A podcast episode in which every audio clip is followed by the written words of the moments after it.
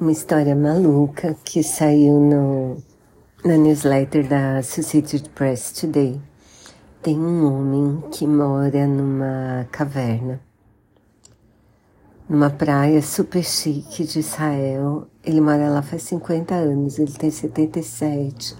Nesse meio tempo, ele escavou a casa, fez a casa dele, né? Ele começou numa caverna pequenininha e hoje a caverna é imensa tem vários ambientes, é decorada com mosaicos que ele mesmo fez, com pedacinhos de azulejo que ele conseguiu no, nos lixos lá de Israel. E aí ele recebeu uma ordem de despejo do governo e tá e fez uma coleta para de dinheiro para conseguir se defender.